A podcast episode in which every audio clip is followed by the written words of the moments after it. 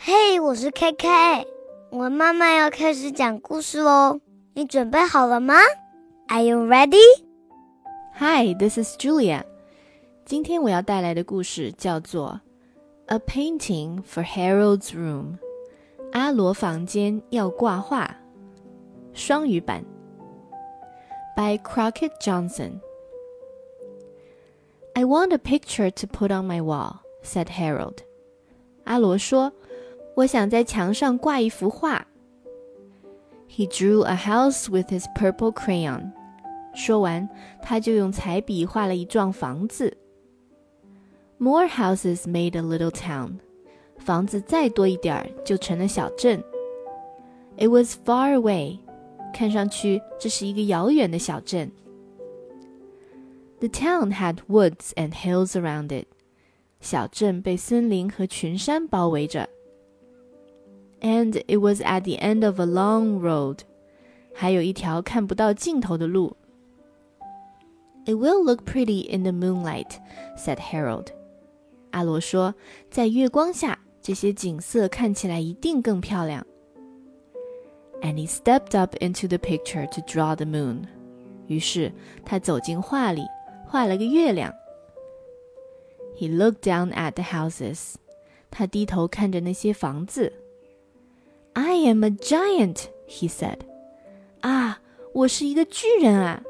他吃惊地喊道。But a giant would scare all the people in town. 巨人会吓坏镇里的居民的。It is good no one woke up and saw me, said Harold. 幸好现在没有人醒过来看见我，阿罗说。He walked over the hills. 他跨过小山。 how big I am, he said. 啊，我真是太高大了。Harold's head was above the clouds. 阿罗的头比云彩还高。With a few steps, he came to the end of the land. 只走了几步，他就来到陆地的尽头。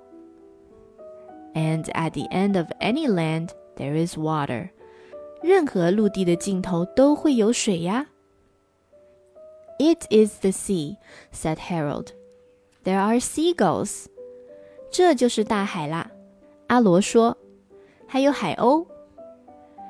Harold was big enough to walk through the sea. 阿罗像个巨人，可以淌过大海。A great big ship went by. 一艘大船驶过他的身边。It was an ocean liner. 这是一艘游轮。 a big whale came up in the waves, spouting water. 一条大鲸鱼浮出水面，喷洒水花。And just ahead of Harold was an old sailing ship. 在阿罗的前边，一艘旧帆船正在航行。He easily caught up with it and passed it. 阿罗很容易的就赶上并超过了它。The sea ended against a steep hill. 大海被一座险峻的大山挡住了。Harold needed some rocks to step on。阿罗需要一些岩石垫脚。He climbed out of the sea and onto the hill。他从海里爬出来，登上了这座山。Then he saw that the ship was too near the rocks。这才发现那艘帆船离岩石太近了。 he put up a lighthouse to show the sailors. 他赶紧修建了一座灯塔，给水手们指路。And he went on his way over high mountains. 然后他继续在高山上赶路。Harold was taller than the highest mountain. 阿罗比最高的山还要高。I am higher than anything, he said. 我比任何东西都要高，他说。 then suddenly he thought of airplanes. 突然，他想到了飞机。Harold ducked his head just in time. 阿罗马上低下头。It was a big jet plane flying very fast. 那是一架喷气式飞机，飞行速度特别快。There might have been a bad accident. 差点发生一起严重的交通事故。 Harold found a low place in the mountains. 阿罗在山中找到一块洼地。It was a good place for a railroad to go through. 很适合铁路通过。It came out onto a long flat field. 铁路从一片宽阔的原野一直延伸到这里。Harold put some birds and flowers near the tracks. 阿罗在铁路边画了些花草和小鸟。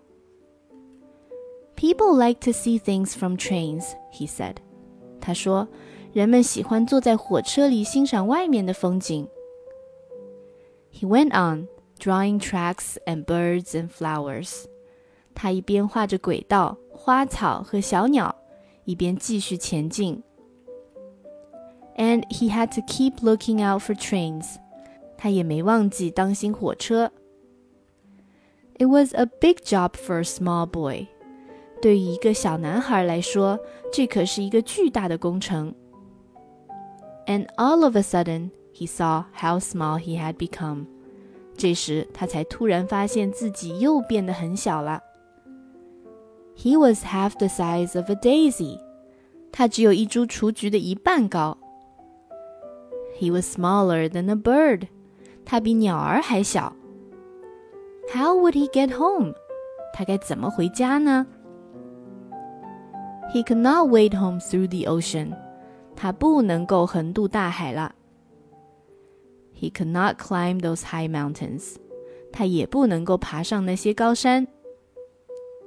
And just then, he fell into a mouse hole. 就在这时候，他掉进了一个老鼠洞里。Excuse me, he said to the mouse.